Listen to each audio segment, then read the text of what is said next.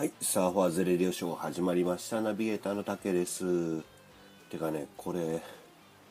テイク3目なんだよね。っていうか、一人喋りってすごいよね。あのーまずね、何が、こう、俺ね、エピソード、今回50何回目だ ?2 回目なんですけど、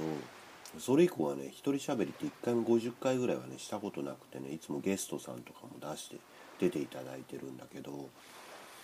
その時のテンションってやっぱね聞き直すとね全然違うね。やっぱ撮り直しになっちゃうんだけど今回は。とりあえずちょっとね元気よく出していこうかなと思って。ただね声に覇気がないね。やっぱ一人喋りしてるとすごいね。特にピンクさんとかね神じゃなくてねあれ病気だね。っていうかなんであんなテンション？俺も車あれなんかまああれいいでしょ言っても。まああの車の中で撮るのも大声出して喋れるからいいけど俺これ一応部屋で撮ってるからね家の中で。一人でねマイクに向かってねテンション上げるっつうのはすげえなとか思ってね。まあそんな感じでねまあこんなサーファーズレディオショーもいいかなとか思いながらねちょっとやってますけど一応このサーファーズレディオショーはですね、えー今回エピソード53回目で人間の生き様をテーマに配信してまして毎回まあゲストさんとか呼んでその人の人間の生き様をねいろいろ話を聞いたりとか、まあ、そういう感じとかあとレギュラーさんとかをいやあのお招きしてねいろいろといろんな話をしているラジオなんですけど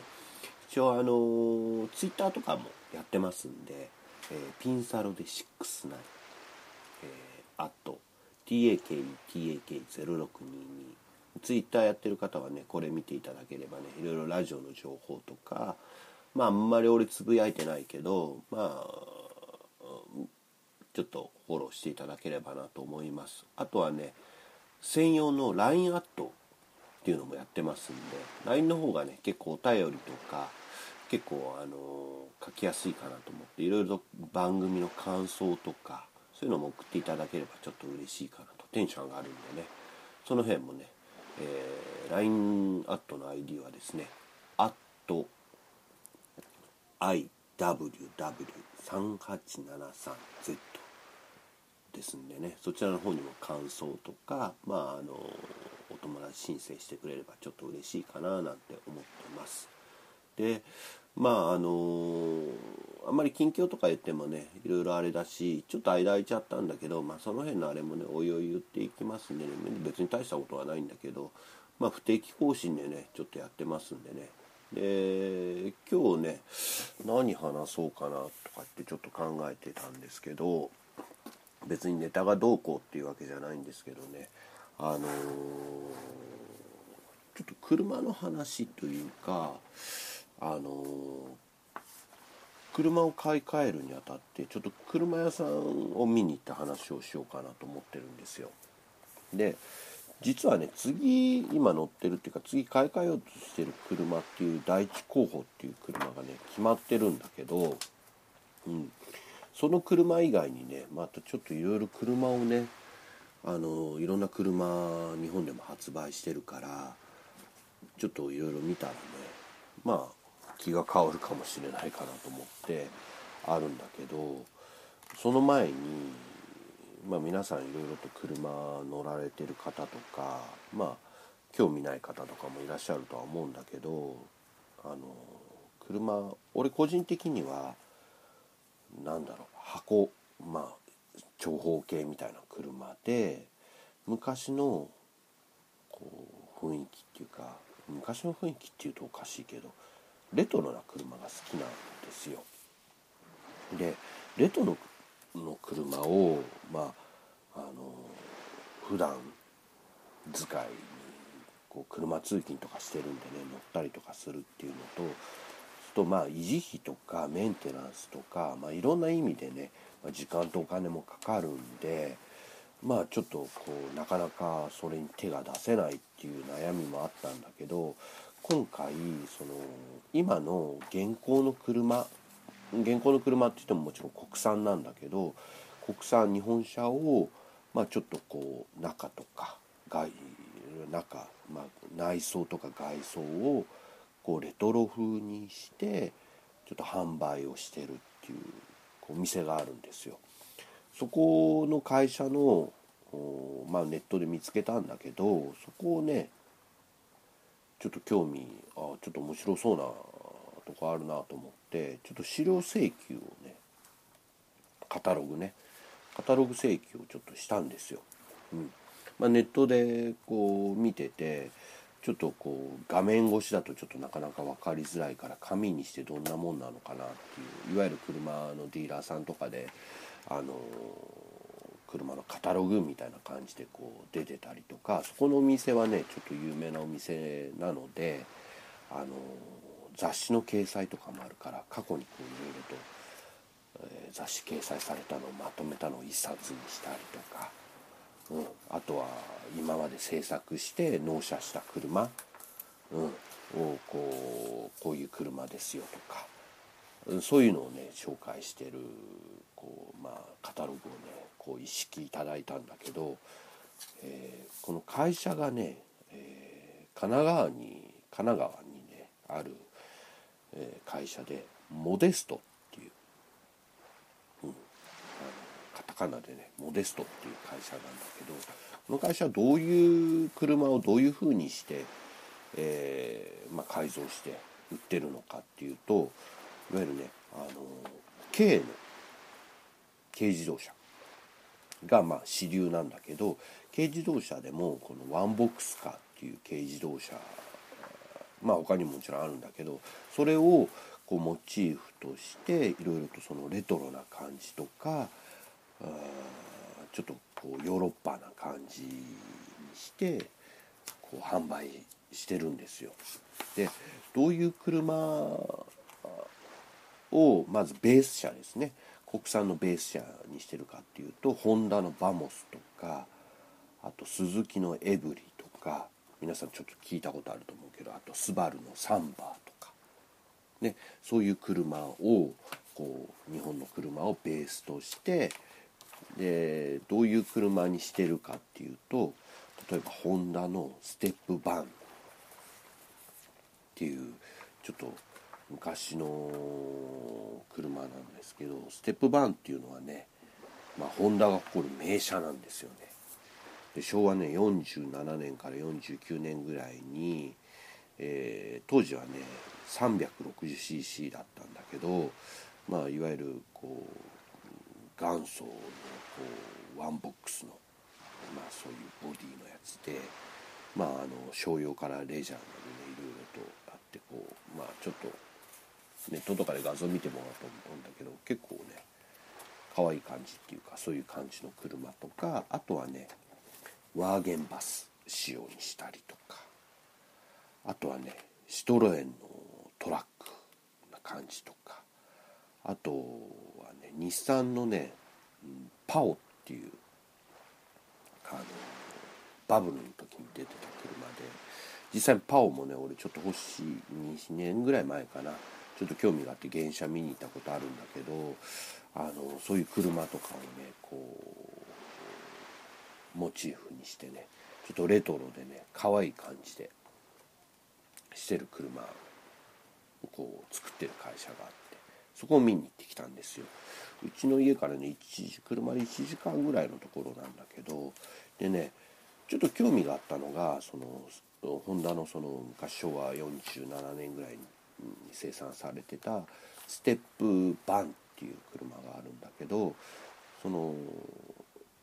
ステップバンっぽい感じにしてる車があってその資料請求とかもしてまあちょっといいなっていう感じでちょっと見に行ったんだけどあのねその資料請求をしてちょっとね他の車がちょっと気になって他の車って何何の車かっていうとあの旧ソ連のロシア。ロシアに、えー、ワズっていう車があるんですよ。その何て言うんだろうな。今現行でもあるんだけど1941年ぐらいから作ってる車なんだけどそれをこうモチーフとした車があってそれがちょっとかっこいいなっていうか可愛いいなっていうのがあってそれをちょっと見に行きたいなっていうのもあってそれでちょっと昨日ね行ってきたんだけどそのロシアのワーズって皆さんあんま聞いたことないかもしれないけどどんな車なのかっていうと、うん、いわゆるこうバスみたいな感じの軍用の車でちょっと車高が高くていわゆるソ連時代に軍事車両として誕生した車なんだけど、うん、なかなかクラシックな感じでもう軍用車って感じでねちょっとかっこいいんだけどね、うん、それを今国産のベース車で、うん、サンバーっていう車があるんですけどそれをこうベースとして作ってるで。何て言うんだろうな一言で言うと、まあ可愛いっていう可愛いけどかっこいいはかっこいいと思う俺は。うん、ただねその資料請求した時に写真とかってやっぱり綺麗に写ってるから実際どんな感じなのかなっていうのをやっぱ目で見てみないしどういう感じで改造してるのかっていうのも見てみたかったから見に行ったんだけど実際ねあの正直な話、うん、よくできてると思いま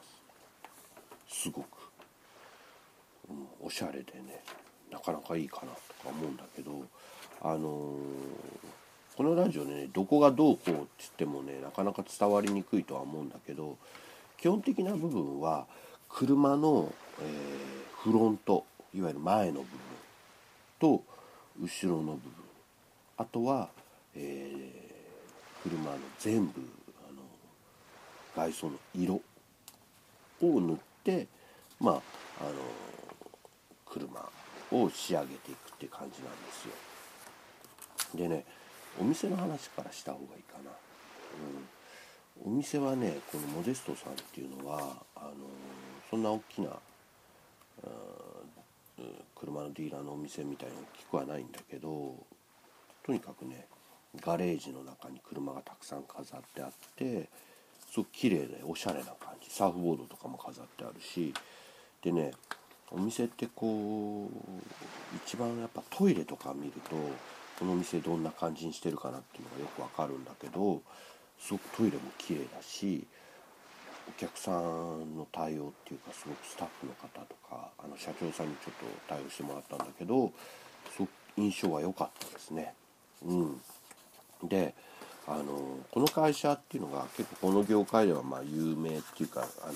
第一人者みたいな存在なんだけどこの社長さんがいわゆるどうして、えー、この車をしたかっていうのがあるんだけどやっぱりその車って好きな人だと分かるとは思うんだけどこうやっぱり長く愛着を持てる車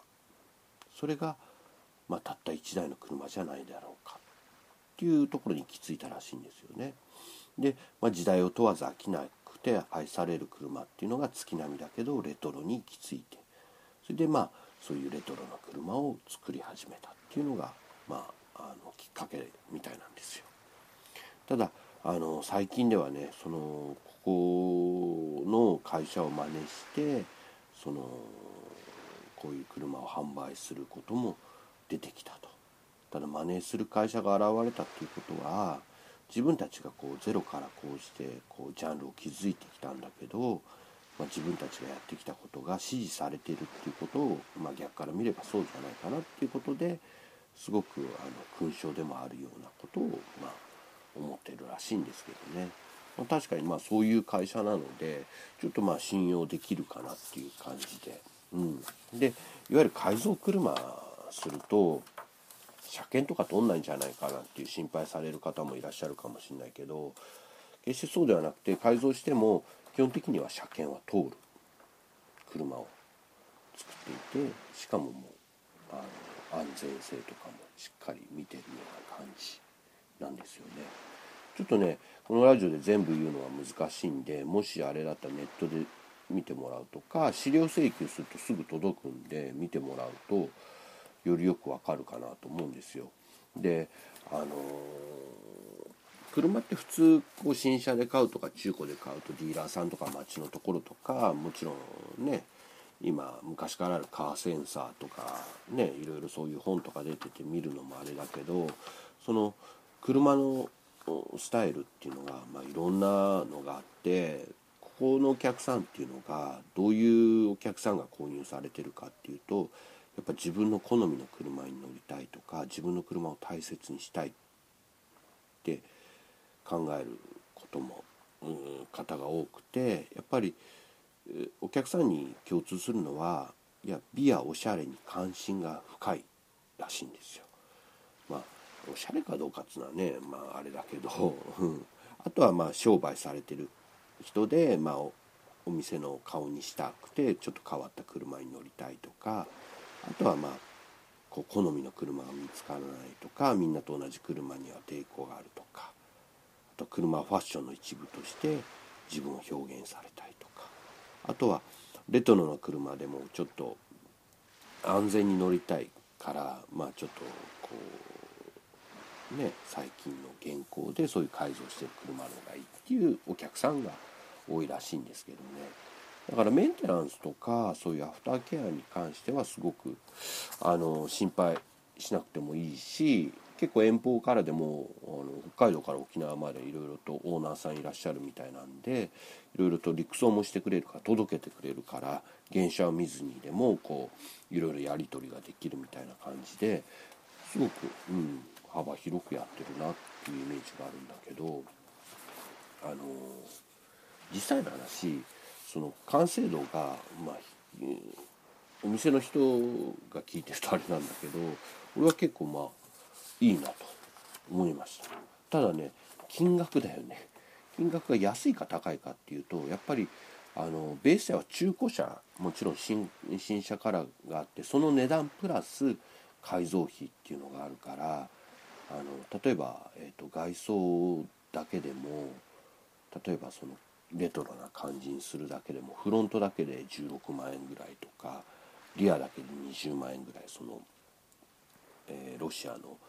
えー、ワズっていう車に似せ似せるっていうかモチーフとしたパズっていう車があるんだけどそれだとそのぐらいの値段だし外装とかでも全塗装するとやっぱ30万以上ぐらいかかるしそれ以外にオプションがいろいろあるからプラスやっぱり20 20いくらだ55さやっぱ80ぐらいプラスにならなきゃいけない。その車以外に。っていう感じなんだよね。だから軽自動車がベースだから決してまあ最近の軽自動車高いけどまあ多分200万円ぐらいするんじゃないかなとは思ってるんだけどね。でも普通の車買えば200万円ぐらい軽くいくし、まあ、軽自動車だってなんだかんだこういろいろつけたったら200に近いような車になるからまあ値段的には普通かなとは思うんだけどただそういううん。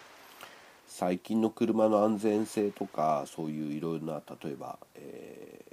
ー、ね、えー、追突防止とか、ね、そういうものに関してはないから。あとはいろいろとそのカメラとかいうのは後からつけれるしそういうのが欲しい人はあれだけどこういう車を乗る人はそういうのあんまり興味はないかなとは思うので。いいかなとは思うんだよね。うん結論から言うとっていうかこの今今日収録してるの別に結論はないんだよねだから俺が見に行っただけの話なんだけどちょっとね軍っぽい感じっていうか話はそれるけどちょっとミリタリー仕様っぽい感じ、えー、がいいかな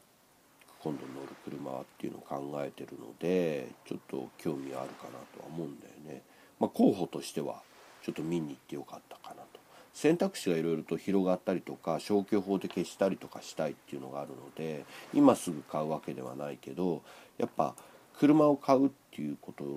は、えーとまあ、どこのディ例えば新車で買うディーラーさんで買うっていうなってもまあその営業マンとのその相性っていうのも例えば家買う時もそうだし車買う時とかも同じ車でもやっぱりその全然今後付き合っていく以上こうね印象も違うからそういうとこも重要かなっていうのは一つ思うんですよね。うん、だからそういう意味ではいろいろとこう物を買う時には、まあ、ネットで買うのもいいけどやっぱりそういう実際人と会ったりとか人から物を買うっていうのは、まあ、ちょっと重要かなとは今回思ったかなと思いますね。だからここの会社はすごくそういう意味ではすごく俺にとっては好印象だったなっていうのはすごくあるしすごく作ってるこのものづくりをしてるところの会社っていうのはすごくこう情熱も伝わってくるしやっぱりなんか、うん、同じ好きなものの世界観を持ってるとこうすごく話も弾むというかいいかなっていう印象を受けたかなっていうのはありますね。ただねこのうん、モデストさんから出てるこのパズっていう車ちょっと皆さんググってもらうと出るとは思うんだけど